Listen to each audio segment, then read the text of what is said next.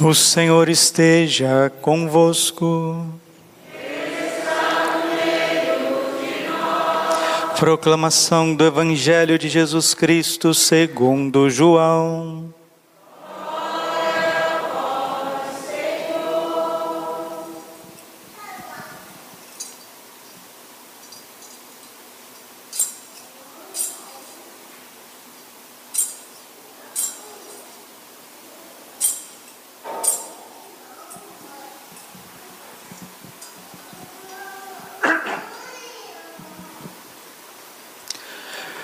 No princípio era a palavra, e a palavra estava com Deus, e a palavra era Deus.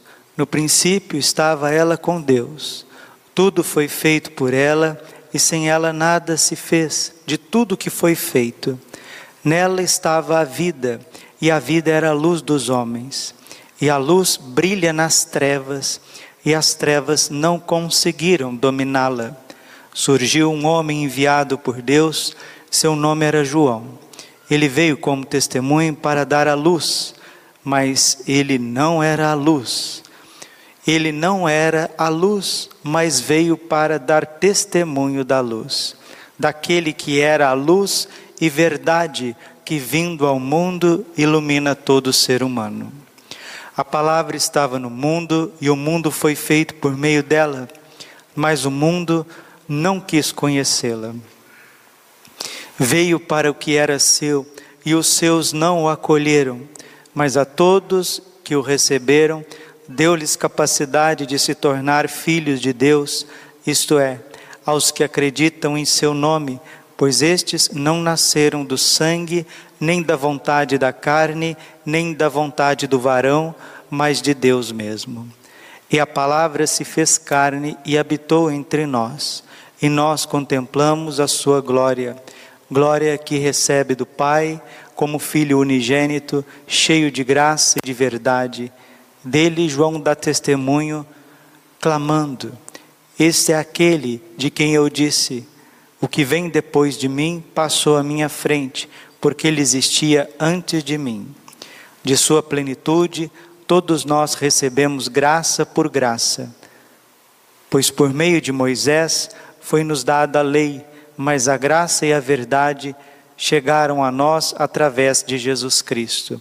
A Deus ninguém jamais viu, mas o unigênito de Deus, que está na intimidade do Pai, ele nolo deu a conhecer.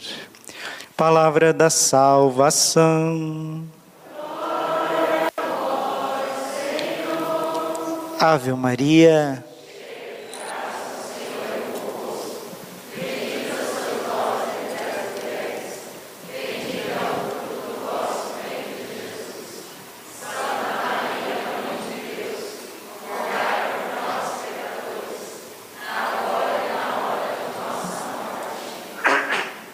Vinde Espírito Santo, vinde por meio.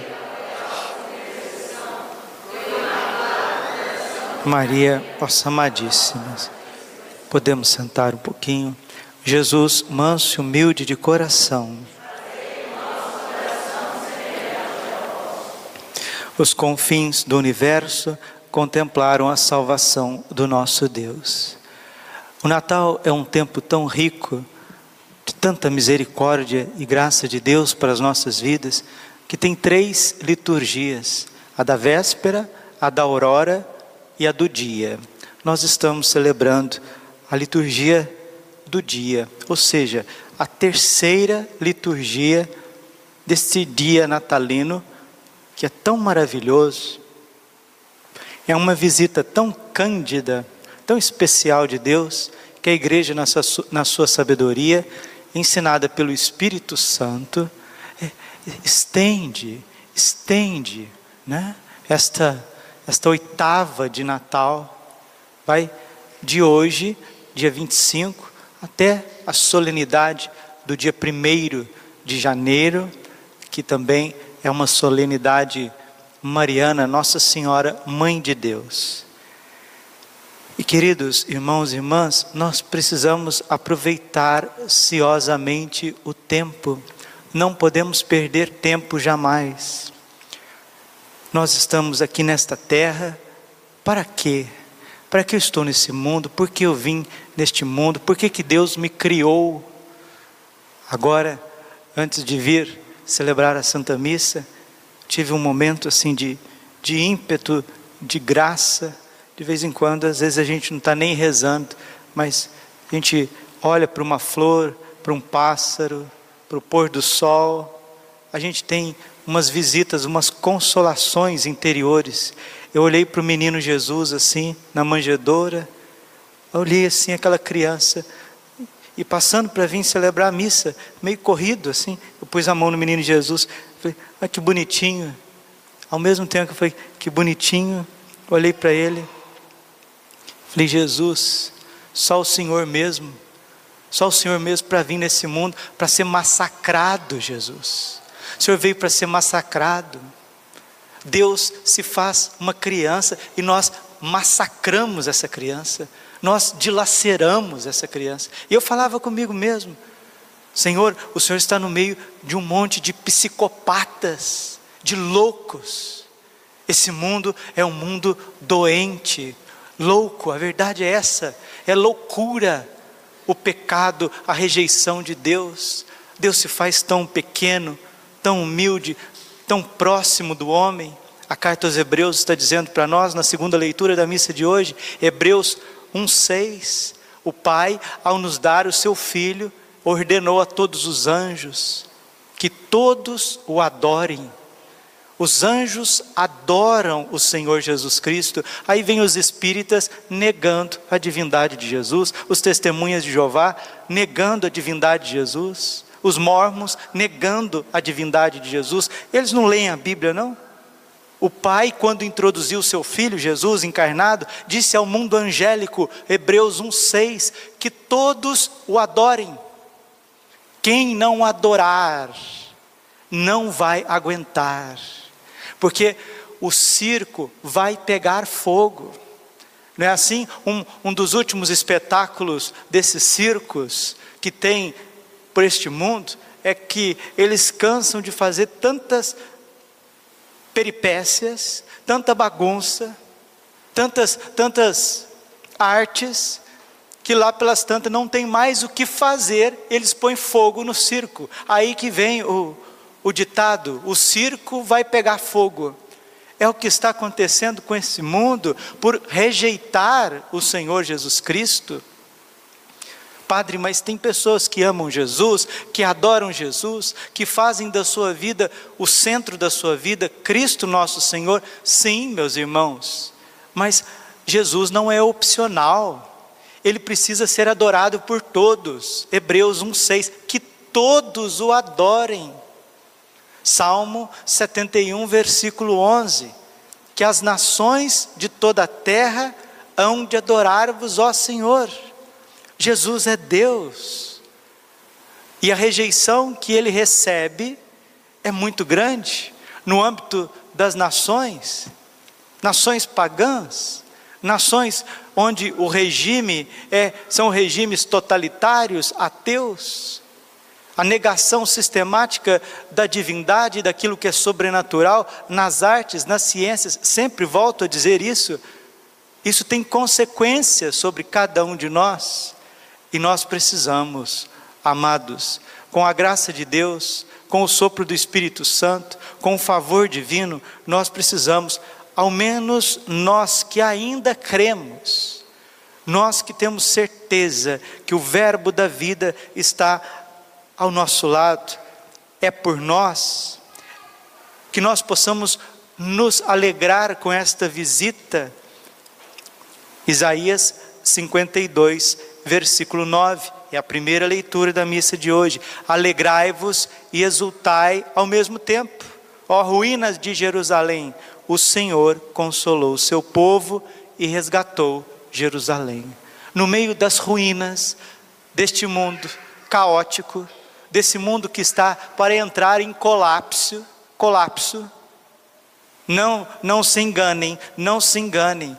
As coisas não têm volta mais. Isso não é pessimismo da parte do padre, não. Não existe volta mais.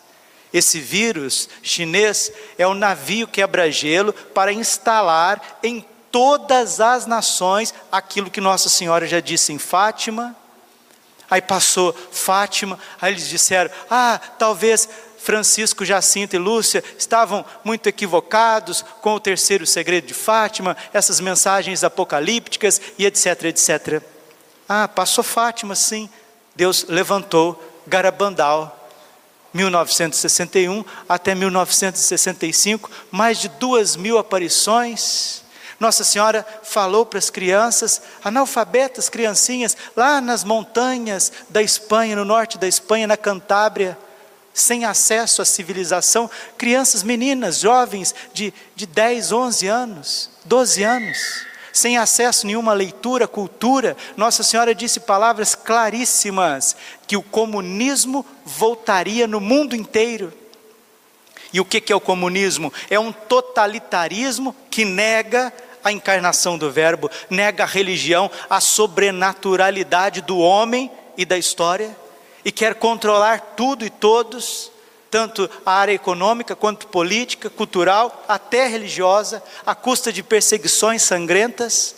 E é esse o quadro que nós estamos vivendo, claramente nós estamos vivendo o quadro de Garabandal. Ah, mas Garabandal é equivocado. Antes, um pouquinho, Nossa Senhora apareceu em Amsterdã, na Holanda, Nossa Senhora de todos os povos. Ai, mas já vem de novo com mensagens e etc, etc. Ah, então tá bom, vem mais 1973, Aquita, Nossa Senhora vem, fala de novo. Ela vai, derrama 101 uma vezes. 100 vezes mais um, 101 vezes lágrimas de sangue no Japão. E nos mostra que passaríamos por um período que a Bíblia chama de grande tribulação ah, passou. Os anos 60 e 70 passaram. O início do século 20 passou com Fátima e Amsterdã. Agora acabou, acabou. Vamos continuar vivendo o normal. Vamos viver normal. Vamos matar um monte de crianças no ventre das suas mães, porque isso é normal, né? Argentina agora um sacerdote, vamos unir esta Santa Missa aos nossos irmãos argentinos católicos, cristãos também da Argentina de outras denominações, nos unamos a eles, todo homem de boa vontade da Argentina, porque o comunismo na Argentina está avassalador. E se nós não vigiarmos, isso migrará também para o nosso Brasil. Precisamos ser um povo de adoração, um povo com rosário na mão, jejuns quartas e sextas, porque quando o Papa João Paulo II foi eleito, o Santo Padre são Paulo VI já tinha dito que a fumaça de Satanás entrou no templo santo de Deus e que num futuro próximo a igreja poderia ter um espírito que não fosse católico e que o fim de todas as coisas pudesse estar perto, mas isso ninguém, ninguém saberia. Isso foi palavras do Santo Padre, o Papa São Paulo VI. E quando João Paulo II assumiu em 1978, assumiu a igreja e veio esse tempo, essa primavera, e todo mundo podia dizer: ah, agora vamos continuar, vamos tocar a nossa vida, é um tempo de graça. Sim, foi um tempo maravilhoso que João Paulo II, São João Paulo II, governou a igreja, a barca de Pedro nesse mundo. Foi o Papa que mais canonizou, o terceiro pontificado mais longo da história, mas só foi João Paulo II assumir o pontificado, Nossa Senhora apareceu de novo na Bósnia, em Medigore, e no dia 25, dia 25, hoje, de 82, ou seja, há 38 anos atrás, a Miriana Soldo recebeu uma mensagem de Nossa Senhora, a única nesses 39 anos, endereçada na época ao Papa João Paulo II. E esta mensagem refere-se a esses tempos que nós estamos vivendo. Meus irmãos, não acontece nada, diz o profeta Amós. Amós, capítulo 3, versículo 6 e 7.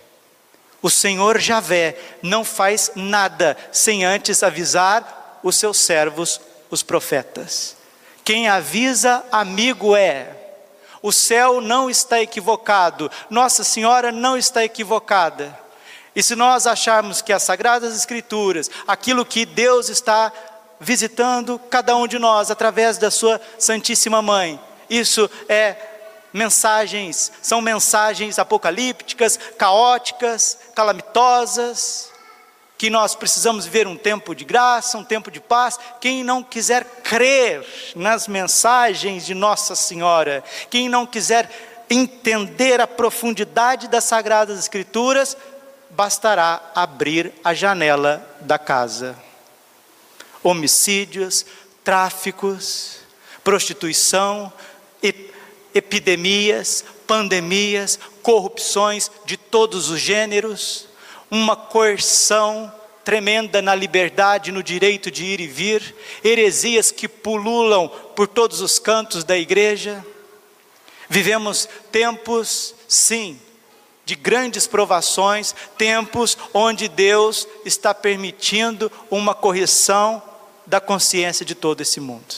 Conversava com uma família hoje à tarde e dizia: quem realmente está voltando para Deus nesse período são aqueles católicos que estavam desejosos de vida interior, desejosos de colocar a vida em dia, de rezar mais, de estar na presença de Deus de ser mais simples, mais humilde, uma vida mais tranquila na presença de Deus e não estavam conseguindo. Esta pandemia ajudou muitos a se aproximar de Deus. Muitos até fizeram o seu encontro pessoal com o nosso Senhor Jesus Cristo, com o menino Deus, agora nestes tempos. Mas é verdade também que a fé de muitos está se, está se esfriando, muitos estão abandonando a igreja, estão perturbados e para os otimistas de plantão, para os otimistas de plantão, não que o padre queira ver as coisas ficarem negativas, jamais, jamais. É absoluto desejo de cada um de nós que tudo fique bem, mas as coisas não estão bem, meus irmãos.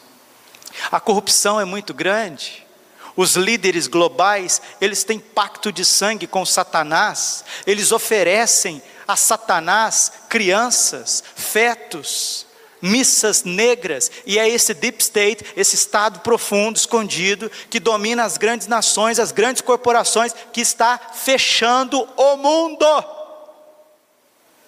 Isso é mais do que claro, para aqueles que têm um pouco de reflexão política, filosófica, geopolítica, isso é muito claro, mas casa, bate certinho com as Sagradas Escrituras e principalmente com as mensagens de Nossa Senhora.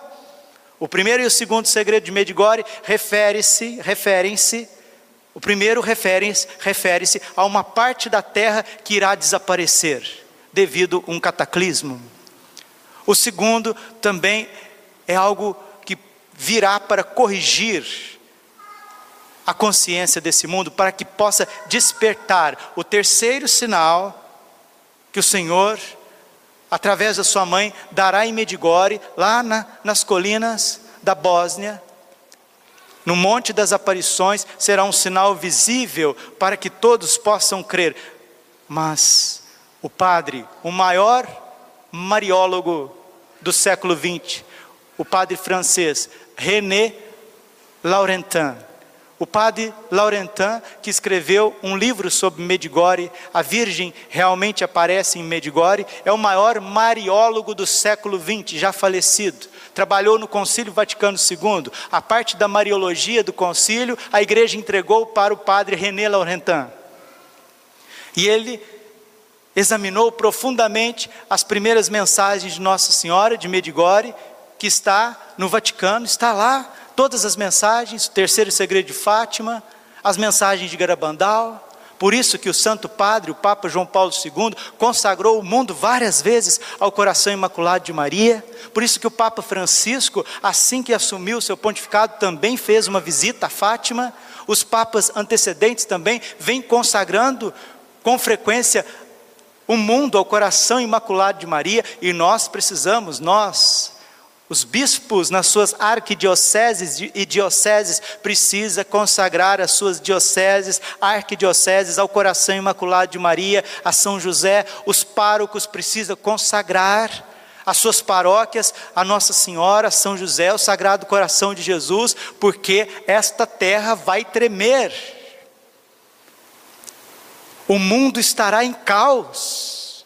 Nós precisamos ser como crianças, ficar com o essencial. Dormir cedo, meus queridos, precisamos dormir cedo, para acordar cedo, para podermos ter oração, rezar o rosário antes de sair de casa, ao menos o terço, uma súplica ardente dos santos anjos, clamar o Espírito Santo, saber mergulhar nas Sagradas Escrituras, participar da missa. Como eu dizia na missa de ontem, tem gente que ainda não acordou, não sabe aonde que está, não sabe onde que está.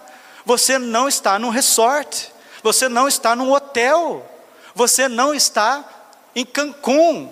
Esse mundo é um vale de lágrimas e essa terra vai chacoalhar. E se o senhor, a senhora, homens e mulheres de boa vontade, vocês que estão ouvindo esta homilia, esta pregação da palavra de Deus através da internet, nós precisamos acordar e saber onde nós estamos, porque tem muita gente de boa vontade que o projeto da vida dessas pessoas é viver bem. Mas, mas não pode, não existe isso. O projeto da minha vida, a essência da minha vida não é viver bem. A essência da minha vida é a minha salvação e santificação. E uma pessoa que não tem em primeiro lugar a sua salvação e santificação, ela não reza o texto todos os dias, ela não jejua quartas e sextas, ela não gosta de ouvir as profecias, não gosta porque incomoda ela. Por quê? Porque está atrapalhando o projetinho dela o projeto maravilhoso. Eu sou padre, eu quero ser padre, eu quero melhorar cada vez mais por onde eu passar, por onde eu trabalhar. Quem é pai, quem é mãe, que tem os filhos que Deus deseja, mas nós estamos neste mundo para a salvação. É isso que nós ouvimos no Evangelho hoje, João capítulo 1, versículo 8.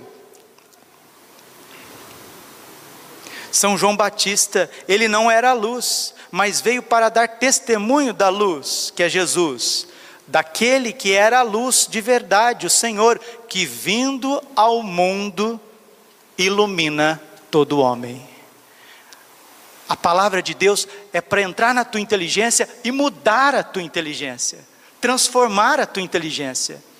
E é para isso que nós participamos da Santa Missa. Não é para cumprir um protocolo, não é porque é mais uma Santa Missa Precisamos, com a graça de Deus, reitero e termino, começar a dormir mais cedo, acordar mais cedo para ter oração, se você puder, compre um quadro do, do, Imaculado Coração de Maria, Sagrado Coração de Jesus, coloque lá na tua casa, joga uma água benta. A hora que tiver oportunidade, leve o padre, peça, ao padre para fazer a entronização. Mas se não conseguir o sacerdote, o pai mesmo de família pode ajoelhar, fazer a consagração, entronize, tire todas as idolatrias de dentro de casa, para com essas bobagens de ficar vendo e perdendo tempo em internet, em, em, em coisas, em canais de filmes e visualizações e isso e aquilo, porque isso leva para uma mornidão, a pessoa depois não tem força para rezar, e quem não reza não tem o Espírito Santo.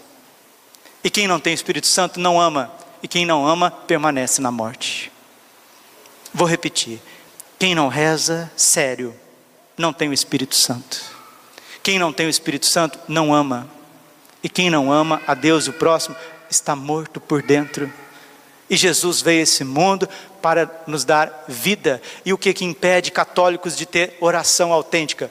Os meus projetos pessoais de eu fazer um paraíso aqui nessa terra. E nada e ninguém pode me incomodar, porque senão eu fico depressivo. Porque senão eu não vou mais na igreja, porque senão eu não quero saber de mais nada, porque senão eu fico revoltado, porque senão eu caio na bebida, porque senão eu me drogo, ah, não, as coisas frustraram, as coisas eu estou sofrendo, estou acontecendo coisas na minha vida que eu não gostaria. Ah, então eu vou dar vazões à prostituição, aos pecados da carne. Não, queridos, nós ouvimos ontem, Tito capítulo 2, versículo 11 e 12 veio para nos ensinar a renunciar às paixões mundanas, às impiedades e viver neste mundo com equilíbrio, justiça e piedade. 2021, 2022, 2023, ou seja, os próximos anos serão anos de muitas surpresas.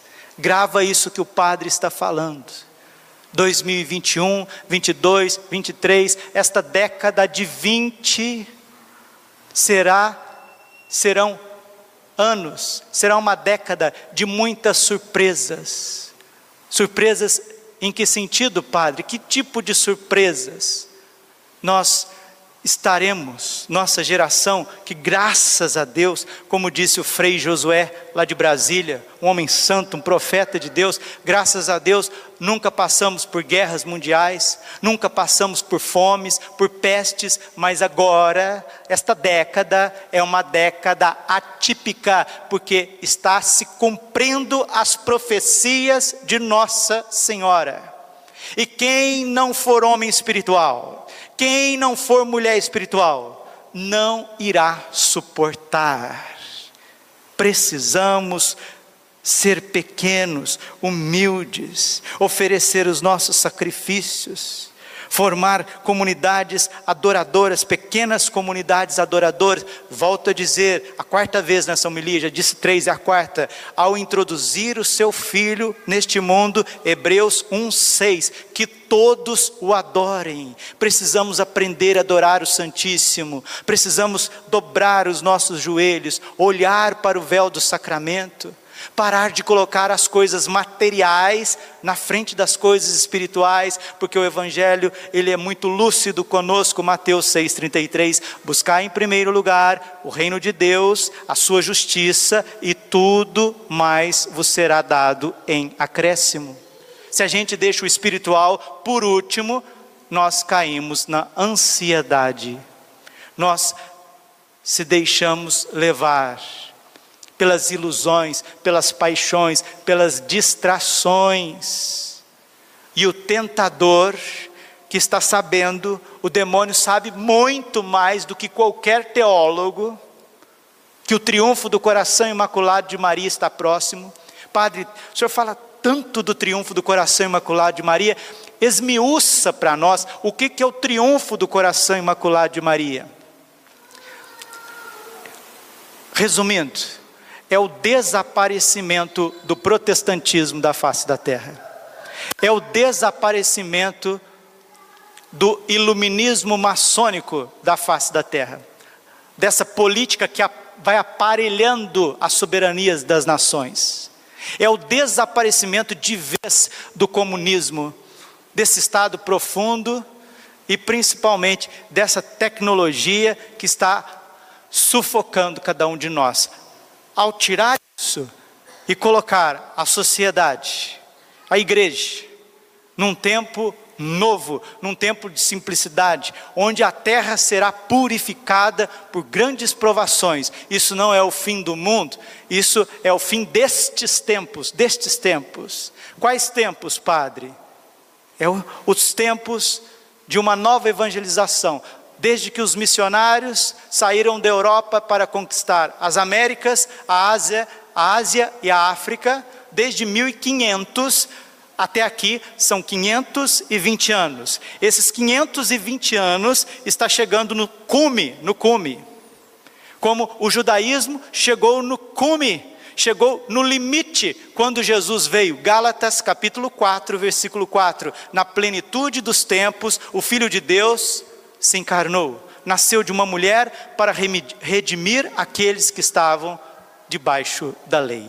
Na plenitude dos tempos de São Paulo, o judaísmo chegou a um cume e o judaísmo findou-se, porque veio, vieram os romanos e destruiu o templo de Jerusalém. Daquela data, ou seja, de dois mil anos atrás até hoje, os judeus não têm onde oferecer sacrifício, não têm aonde. Aqueles tempos passaram. Depois vieram os romanos, o império romano, o maior império que houve na face da terra, que também ruiu, o império romano ruiu. E veio o cristianismo, a cristandade, os grandes santos, com o renascentismo, com o protestantismo, com as inúmeras heresias que a igreja passou na Idade Média o cristianismo precisou migrar para os continentes e, graças a Deus, chegou nas Américas, chegou na Ásia, chegou na África. É meio paralisado também no Oriente Médio por conta do Islã. a Rússia, que é ortodoxa, bizantina, um povo forte, fechado, um estado diferenciado, muito ao norte, muito grande, muitas terras, um povo bélico.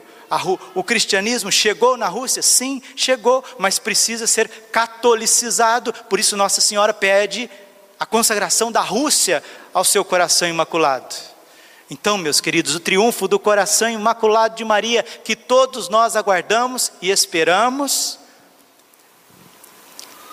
é um momento onde nós poderemos voltar a educar os nossos filhos, onde nós poderemos trabalhar, onde nós poderemos plantar, colher, onde os agrotóxicos, os conservantes, os transgênicos não vai reduzir a nossa saúde, mas as pessoas estão acostumando com esta vida mentirosa, artificial, que está sufocando tudo.